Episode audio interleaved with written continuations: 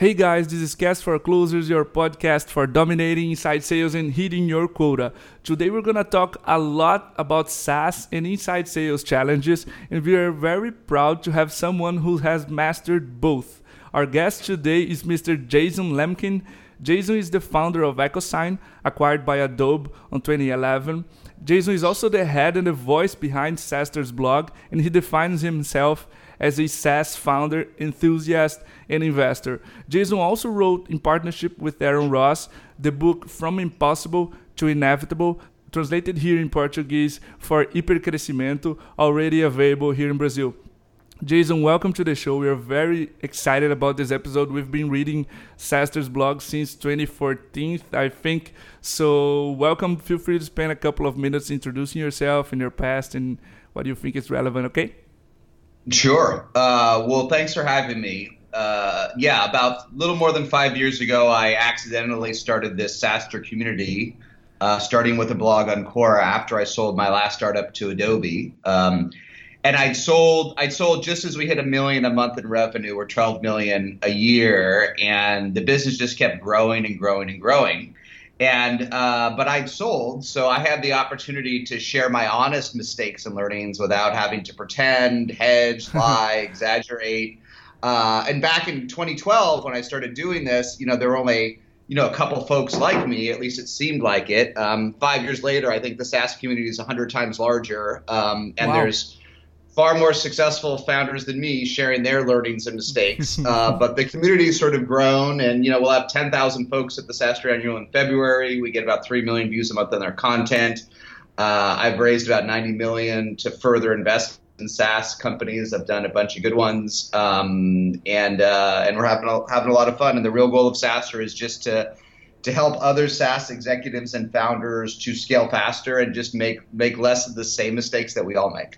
Yeah, the thing I love most about the, the articles is that they seem very, very honest, like someone who has been through the path and showing others how how it's difficult or how it's easy or how should it be in, in your perspective. Yes, yeah. Everyone, everyone is. Uh, I think if nothing else, it's authentic. yeah, yeah. It's very, very honest. And Jason, uh, jump into the questions. For me, one of the best and most famous blog posts you wrote on SaaStr's blog is the one you talk about getting from initial traction to initial scale, like one yes. or two million ARR to 10 million ARR. Yes. So, and there are yeah. a lot of SaaS companies in our audience who have passed that 10 customer threshold, that initial threshold, uh, and the 1 million ARR barrier, but have not got into the 10 million ARR. So, can you comment yes. a, a, little bit uh, more about this phase, especially from the inside sales perspective, and how should it look like? Yeah, well, let, us step back from it. I think that I've found that it is that's actually the most. It's not the hardest phase, but it's the most challenging phase for SaaS startups. Um, you know, the early days, you're, you're just hacking it. However, you, everyone has a different story about how they got their first 10 customers. They're not the same, right? Everyone has yeah. a different story. Some folks are hustlers. Some folks are good at PR. Some folks are good at content marketing. Some folks are good at business development. Uh, some folks are good at working their personal networks. Who knows? There's there's there's a hundred stories and a hundred startups first ten customers.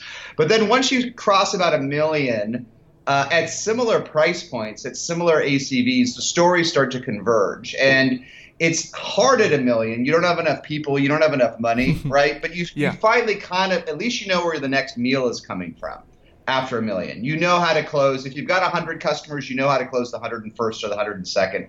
Unless you're Slack, no one's growing fast enough to make them happy, right? Yeah. Um, but at least you know how to do it. And and and so around one million, you've kind of at least stabilized the ship. Um, but really, and then I'll I'll get to your detail question. The really hard part for most folks is somewhere between three, four, five, and six million, uh, because all of a sudden you realize you don't have any redundancy, you don't have remotely enough people around, and all everything comes crashing down on you. You have too many feature gaps. You can't keep up, right? You don't have yes. enough sales reps. You don't have enough of anything. And at a million, if Google comes in and says, if you build this feature for me, I'll sign a big contract, you just do it, right? Yeah, right. Uh, but when you have 10 of those, you can't do all of them. It all starts crashing down on you. So the the real key is if by three, four, five million, if after you cross a million, you and you look out on the horizon, your next threshold, you got to hire at least one great VP on your team. You yeah. can't have no VPs. Um, and if we're going to talk about sales, it would be great to have a VP of sales or at least a VP of marketing, demand gen, right? But really, any of the VPs, like even if you don't know what you're doing in sales, what if you have a great VP of engineering you add to your team? At least she or he can build, fix those feature gaps, right? At least right. when the sales team brings in a crazy idea from a prospect, if you have a better engineering lead, you can at least build the product. Or if you have a great head of product, she or he can at least get get those customer features out faster, right? So it, it'd be great to hire your perfect VP of sales at a million in revenue, but my, my Zen learning over the years is just hire any of the VPs at a million and you, and your life will get easier. Yeah, sure. And the biggest advice in this article that you gave has something with your answer right now that is to not make a bad VP hire in this phase. One of the biggest challenges here, Jason, in Brazil, is that most of the sales VPs we talk are first timers. And there's no bench. There's no bench. There's no repeat founders. There's no repeat VPs. It's impossible to find folks that have done it before, right? Yeah, it's, it's so hard. So, if you were here in Brazil as a CEO, how would you handle a first VP through this phase? Well, let's step back for a minute. Yeah. So, you're, if you're in Brazil, you're not going to be able to lure a director of sales out of Box or Twilio or New Relic or HubSpot to come join you, right? Except in the off chance they have they're Brazilian and want to go home. That does happen right? Yeah. It, it, actually, let's step back for a minute. Um, in all seriousness, and then let's talk about how to handle it. I've, you know, it's not it's not Brazil, but I've I've I've interviewed most of the SaaS unicorns in Utah here in the states. Uh, yes. you know, Ryan Smith from Qualtrics and, and lots of others, uh, Josh Smith from Domo. And I'll tell you what they're really good at. They're really good at identifying talent in California and New York and other places that has family history in Utah and luring them back. And the wow. handful of Brazilian startups I've gotten to know, some of whom we work out of our co-selling space, we have 15,000 square feet in SF for folks that, that are here in SF part time. Many of the the handful of Brazilian and South American folks I've gotten to know, they identify folks with roots, and they can convince some folks to go back, if not forever, for a year or two. Right. So did the European right. startups I've worked with. So don't discount that. Right. There's no way a, a standard American that graduated from Stanford and has never been to Brazil is going to move to your startup in Brazil. It ain't going to happen, right? it's but but don't forget about all the folks that, that, that went from Brazil to Stanford. You can get them um, and hone in like a heat-seeking missile. And you know, especially VPs of sales, they don't join you in a day. It takes a long time. They probably already have a good gig, right? Yeah. So budget budget six to twelve months to find your perfect VP of sales and start early and and focus like a heat-seeking missile on someone you can lure back. So that's point number one. Okay, point number two. Okay, what do you do when you don't have the veterans? Well, here's my learning. You have two choices for your sales leader, and you can try both experiments. But one is to hire the best individual contributor you can find, right, with no real management experience, and hope that she can build a team. Yeah. Right. That's one way to do it. There's a different approach, which sounds riskier, but I actually think it's less risky, which is to find someone that has built a team, right? And it doesn't have right. to be a perfect team. It doesn't have to be at your price point. It may, and, and this is aggressive, it may not even be perfectly in SaaS, but if she's an amazing manager, you need someone to build the team for you, not hire one or two reps, to hire 10 or 12. So the real risk is if someone can't hire anybody, right? That's the real yeah, risk right. you end up having. Um, and the more your SMB, the more your transactional and low end um, and low price point, the more it's just about process than it is about uh, you know building great field sales. So find someone that's built a team that is process oriented. If your product's ninety nine dollars a month, that's the best hack. Yeah, it's good that you, you mentioned hire. It's a very, very good challenge here in Brazil also. And I was reading a recent post of yours about the 10 pieces of advice you'd give to your younger self and number nine just hit me because you said diversity wins. Because it's yes. just tempting to try to replicate your best sales reps, especially in the beginning. So, what's the power of diversity into a sales team, and how should we promote it? Yeah, you need. So, I, I meant a lot of things about diversity in the broadest sense, but you're exactly yeah. right. So, let's step back in a minute. Um, even the, one of the biggest, I'm, I'm literally just chatting through this with a couple companies that work out of the SaaStr co-selling space that are doing well, um, but they only have one rep and they don't know why they're doing well. Is it? It might be the rep, or it might be that the CEO is still basically a salesperson, right? Or it might yeah, be that right. the entire company is helping her, right? So you've got to hire, you know, capital aside, you've got to hire two or three different types of reps, especially in the beginning, because you don't know, right? And yes, it's not right. only that you don't, it's not so much that you don't know what works for your product, you don't know what works for your skills as a manager. You have to hire reps that are complementary to your skill. The only one thing that's super important for your first few reps is that they're product smart. When you hire rep number 10, you can hire a cookie cutter rep as long as they have a good boss. You can hire all different types of reps. Um, but what you need in the beginning is a high IQ rep because things are going to get thrown at you. They have to be agile. They don't even have to be the world's best closer. They just have to be a decent closer. But they have to be someone that is so fluent in the product that you yourself as CEO would buy from. So find three different types of reps. Find someone from your industry, from H, from a recruiting industry, from uh, you know whatever, uh, uh, office supply industry, but someone that you would buy from with different backgrounds and throw, and split your leads in two or three. Split your leads in two or three and see what happens. It seems perfect. I was talking to several entrepreneurs, and it just seemed tempting in the beginning, especially because you want to be consistent and deliver your first goal, your first customers. And as I talk to them, it seems so so important diversity because they move the bar, the company record every now and then, and that becomes the the new bar. So it's it's fine to have a lone wolf, a team player, all these kinds of mixes in your first sales team, right? Yes. You, you absolutely, you just want folks that you would buy from. The number one mistake that people make in the first few reps is they get they get lured in by a great LinkedIn. They get lured in by the fact that she worked at Dropbox. They get lured in by this or that. Like that's a great way to get excited about a hire, but you have to mm-hmm. you have to you have to stop yourself before you make the offer and you have to ask yourself an honest question. Would you buy from this person?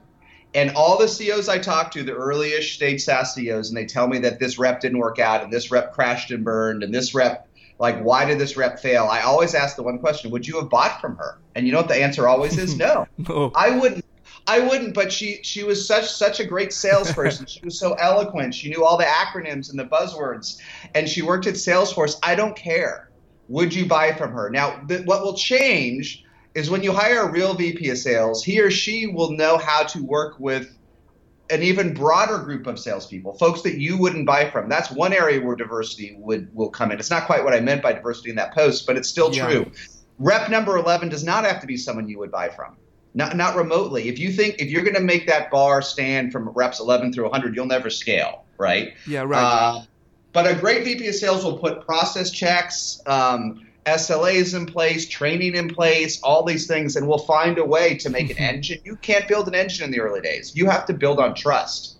Um, so again, I know it sounds like a broken record, but this is the number one way you can not screw up sales reps in the beginning. You have to feel comfortable buying from them. If not, suck it up, struggle, and go and wait a month and go find someone you would buy from it makes perfect sense because in the beginning you have so much chaos involving. Your product is not okay. It's not just even fine to, to show to others. So we were talking about this journey right? SaaS is a long journey. And as you said yourself it takes at least 24 month commitment to see if we hit something.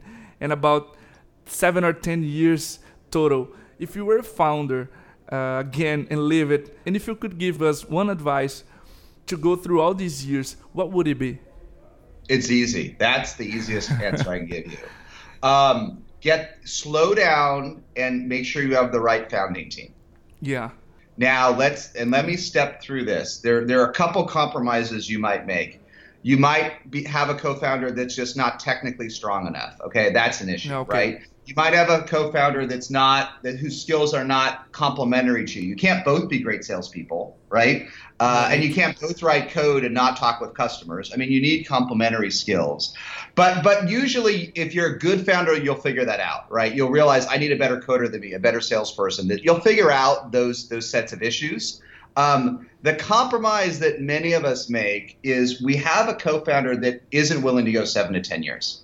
Makes sense. And I, I didn't make that mistake in my first startup, and I did make it the second time.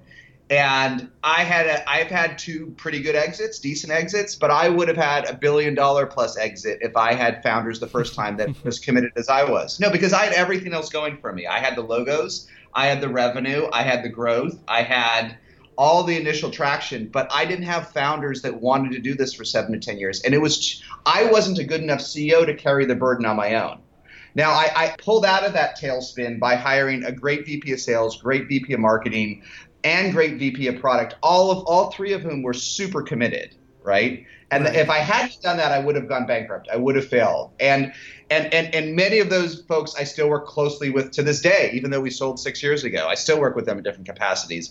But the gap was between that it was too long, right? I had two years where I was on my own without a true co-founder, and that time I could never get back. Not just revenue, but the mental stress I had. So I was super the first time I did a startup, I actually took my time. I waited as long as I could before we hit go. But the second time, I lost patience. And the second I was ready to go, I said, boom, let's go. We're going to do this tomorrow. Like, I'm all ready to go. I got the team. We got the this. We got the that. And I should have slowed it down a quarter, three to four months. It wouldn't have mattered, right? Three to four months can wreck you later, but they just don't matter in the beginning, yes, right? It's yes. better to get the team aligned and have those tough conversations and say, look, who's not in this for seven to 10 years? And if everyone doesn't raise their hand, I know it's horrible and it's hard, but it, you're better off finding another co-founder that is committed for seven to 10 years. That, that I can boil it all down to that. Um, and the startups I work with now, the ones that, that truly accelerate after that, that midpoint, that four to five million in revenue, the ones that, that are the ones that, that have these these super committed teams. It doesn't mean every co-founder is actually going to be in the same role in 10 years, right? That's yes. rare. Right? But yes. if you're if you're not if you don't believe it together in the beginning, you'll never build a unicorn. It's just too hard. So I know it's hard, but uh, take a pause in the beginning, and if you can, align the founders on going long and, and you need a lot of consistent along the way right? I see companies here in brazil starting projects stopping projects people changing jobs. And maybe because we are freaking millennials and impatient people i don't know but it seems that we need so much consistent and it's so difficult along these years. And i'm so happy at me time that you said these words and our founders the, the first five or six people are just so committed to the business that i see this way you know it is. It is. I mean, we all want we all want that every startup to explode from day one, but you know, when you look through a lot of the stories, um, even the ones that exploded didn't explode on day one. If you look at Slack, Slack's the fastest from one to 100 of all time, right? Yeah, But right. Slack, the company, whatever it was called before as a gaming company, it took them like three years to get there. It took them like three years to get to a dollar in revenue. That was not an overnight success story, was it? It wasn't. No, it wasn't and I look on SaaS, I look a lot of great companies I've worked with. I've looked at companies like Algolia, Search as a Service, TalkDesk, Call Center, uh, Pipedrive, lots of others. And um, they got started slowly. I mean, Algolia, which is becoming a de facto standard for doing search for applications, they started off as a mobile SDK, and it took them two years to get to the product that had revenue. Um, and these are amazing founders, but most founders would have quit, right? And they weren't 20 yeah, years right. old. They had, you know, they were they they were they'd already had careers, they had families, and they had to they had to go through two years to get to any revenue and then go through YC and tilt their whole business model. It took them two years to become a pre-rocket ship, right? TalkDesk, you know, will probably was the fastest growing company I invested in, Portuguese, not Brazilian, from one to ten million. But Tiago went through two years with zero revenue after he won yeah. this hackathon, zero years. So don't you know i know it's hard but don't you know don't be discouraged by that. Everyone wants this everyone feels like this b2c mentality where, inst- where they want to do instagram or slack or whatever but go back no, almost none of these companies were overnight success stories. Yeah they weren't i was listening almost to- none of them were right? I mean the newest yeah. hottest saas companies i mean zoom's always been great but Zoom is one of the fastest growing companies after 100 million. And listen to our session with Eric Yuan last year. I mean, no one would fund him. And he was VP of engineering at WebEx. And everyone said, no wow. one needs this product. No one needs another WebEx. The market's going for free. You're dumb. You have no co-founder. And it took him two years to make this vision happen. And every and and it's just you think you're gonna have an easier time than Slack or Zoom or Intercom. It ain't gonna happen. yeah, I was listening to Reid Hoffman's podcast telling the the Slack story, and, and they struggled a lot for years, and then for years, for yeah. years, right? Yeah. yeah, Jason. I did the next question. I did the same question for Aaron Ross, and I want your perspective on it. Even with an A team, with happy customers and a great product, sometimes you will miss a quarter and you can feel it in your stomach that it's gonna happen. So how should yes. a sales VP should behave in front of her team or her goal? When the sales VP is gonna miss a quarter? Yeah, the how key, should it the most the most important there's a couple things. Um, yes. Of course it's going to happen, right? Now and let's bear in mind uh, uh, what you want. You want to do a couple things. You want to uh, be dispassionate about it, take responsibility, and identify it early in a dispassionate way. What I see failing VP of sales do when it's a rough quarter is they do one of two things or both. One, they don't tell you until the quarter's over, right? That's right. not cool. That's okay for what I call a soft miss, right? Let me let's step back. There's a difference between a soft and a hard miss. A soft miss is you still did better than last quarter. It's just you missed the plan. Yeah. Right? Yeah. The SaaS companies want to grow. So I added 100,000 in revenue last quarter. The goal was 200 this quarter, and I did 120. Okay. Well, that's okay. a big miss quantitatively, but you still did better than last quarter, right? It means the growing. engine's sort of working. That's a soft miss. It's okay to not be sure about a soft miss until the last day of the quarter. Okay. Yeah. Okay. But a hard miss, a hard miss. We did 100 last quarter, and we're doing 50 this quarter if you if you can't raise your hand early, you're incompetent, right? It, that yeah, is right. a that is a disaster, and it may happen. It may happen. So, what are the what do the not great VP of sales do? They don't tell you until after the quarter ends, and they blame somebody else. They blame somebody else, right? Yeah. Um, what I see the other folks doing is hustling. They tell you, listen, this is going to be a rough quarter, and it's my and it's and it's my fault, right? I should have done better. But here are the ten things we're doing. I, we're going to do ten more calls a day we're going to fl- get on a plane and go visit this customer that we wouldn't have visited instead, right? We're going to do this, we're going to do that. We're not going home. We're doing this. And they do these they they they they step it up and they don't blame anybody else. They the the most VP sales that aren't going to make it, they blame product, right? They say, "You know what? Yeah, right. I missed this quarter because the product sucked." But is the product is the product worse than it was last quarter? Of course not. And for all of dawn eternity, until you're at a billion in revenue, you will lose deals due to product gap. Slack's business model today has higher churn in the enterprise than in SMBs. You know why? It's still feature poor. Yeah. If Slack is feature poor in the enterprise, what about you? Like, and so these VP of sales, they start blaming product, and then you know who else they blame? Marketing. They didn't give me enough leads, right? Happens a but lot. You know what? You know what? If marketing, if you had a VP, great VP of marketing last quarter and you have no VP of marketing this quarter, that's a fair excuse, right? But you cannot blame other people, even if it's true, even if it's true. And the worst one is the worst one is when they blame the competition, because of course it's true, right? Of course competition gets better, right? But you have to get yes. better, better. You, everyone has to get good at competing. So when they blame competition, product, or marketing, my strong you know they, they they can vent to you as ceo quietly right? Quietly you have to let your vp of sales vent. You have to let her blame marketing sales or product. You have to let them blow off some steam. But if they do it publicly you need to find a replacement. Yeah it makes sense. you can't do it publicly. You can't do it publicly. That means they've lost that means best case they've lost their confidence. And here's the thing. Even a good vp of sales in a different context when you see they've lost confidence in their eyes, when they don't believe, it's over. They never get that confidence back. The good ones will miss a quarter, um, but they don't lose the confidence. They just lose a little bit of moxie, but moxie and confidence are not the same. When, when that fire goes out of their eyes, it never goes back. Makes sense. I, I read this post when you explained the hard miss and the soft miss concept, and it clears your mind and how you, sh- you should behave on both. Yes. It's, yes, it's good. So, Jason, as we reach the end of this episode, I would like you to comment a little bit about your event, SaaStr Annual 2018, yes. that will take place in San Francisco. What should we expect from it? Uh, craziness. Um, so, you know, I started doing meetups four years ago, and I never would have expected 10,000 people in 2018 would come from almost every country on the planet to San Francisco. Wow. Um, but you should come. But let me let's talk about for a minute why, because I've learned if you're coming from from Brazil, we'll have we'll have all the great unicorns, right? We'll have the CEOs of Atlassian and Coupa and I think Slack and all of them, right? All the great. We'll have tons of them, and we'll have all the up and comers, right? We'll have right. great teams from the intercoms and the Algolias and the Mixmaxes and the next, you know, the next generations that, that, are doing whatever, 20 to 50 to 80 million. And we'll have all of them, all the VCs will be there, right? Every VC in B2B.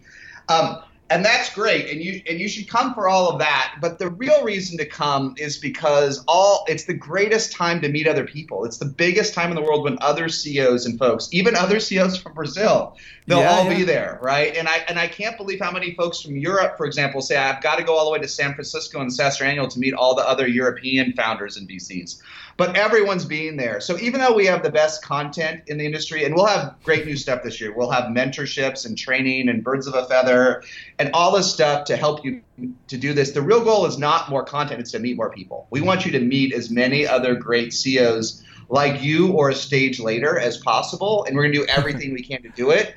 And that's why it's worth the time right? Because yeah. San Francisco is the center of SaaS, at least for the foreseeable future. So this is your one week when every partner, every customer, every peer will be there. So do it. Um, that's my learning. Um, and I think, I don't know when this podcast goes live. When will it go live? Uh, it will go live next week. Okay. So at least until then, I, I, use this code Jason30 if you can until it expires. Uh, they don't let me, they don't give me access to this stuff anymore because I go crazy with it. But use go to yeah. SaaStrAnnual.com and use Jason30. It's the best deal you can get now. But but come because uh, you know what we talked about. SaaS takes a while right? This is your one right. chance a year. I know it's not cheap. Forget about the tickets; don't even matter. You got to fly here. You got to budget the time. You got to stay in a hotel, right? It's the fully yeah, burdened right. cost going anywhere is high. The ticket, to, the whatever, six hundred bucks for a ticket doesn't matter, does it? It's going to cost you like four grand to get here, isn't it? Yeah. With all yes. the soft costs. Yeah, but this is your one. There's nothing bigger this year where you could have an impact on your business. So if it feels like something you should do, like don't wait a year, do it. If it doesn't feel like something you should do, don't come this year. Come next year right? We're gonna fantastic. We're gonna sell out all the tickets soon. We don't have room for everybody, so don't come if you don't want to come. But this is your one chance a year to do all of this. And the other thing is, if you have customers and partners in the Bay Area, go meet them. Yeah, fantastic. Right? Don't don't come just for the event. Go to because you got to visit your customers right? Yeah, yeah, you got to visit them. So instead of picking a random week to schlep to the Bay Area, pick the rainiest, coldest day of the week of the year in San Francisco, the first week of February, and come for the event, the networking, and go meet your customers and partners, and go visit Salesforce and Twilio and TalkDesk and Algolia or whoever. Go meet them, and then fly back, and then and then tell me if it wasn't ROI positive. Yeah, our partners, our partners here at Meetime were at SaaStr 28 17th. Uh, we were like 80 Brazilians. So we visited a lot of companies and one of the most fantastic experiences we had. And we will be at SaaStr next year. Also have the chance to thank you for this podcast in person. But for now, Jason, thanks a lot for saving this time to talk with us. I was very excited and I am excited about the result of this podcast. I'll let you know when it goes live. So again, thanks a lot. Great, and we'll promote it on our side. Thanks for all the time, man. Talk to you soon and see you in February. Yeah, yeah. Bye bye.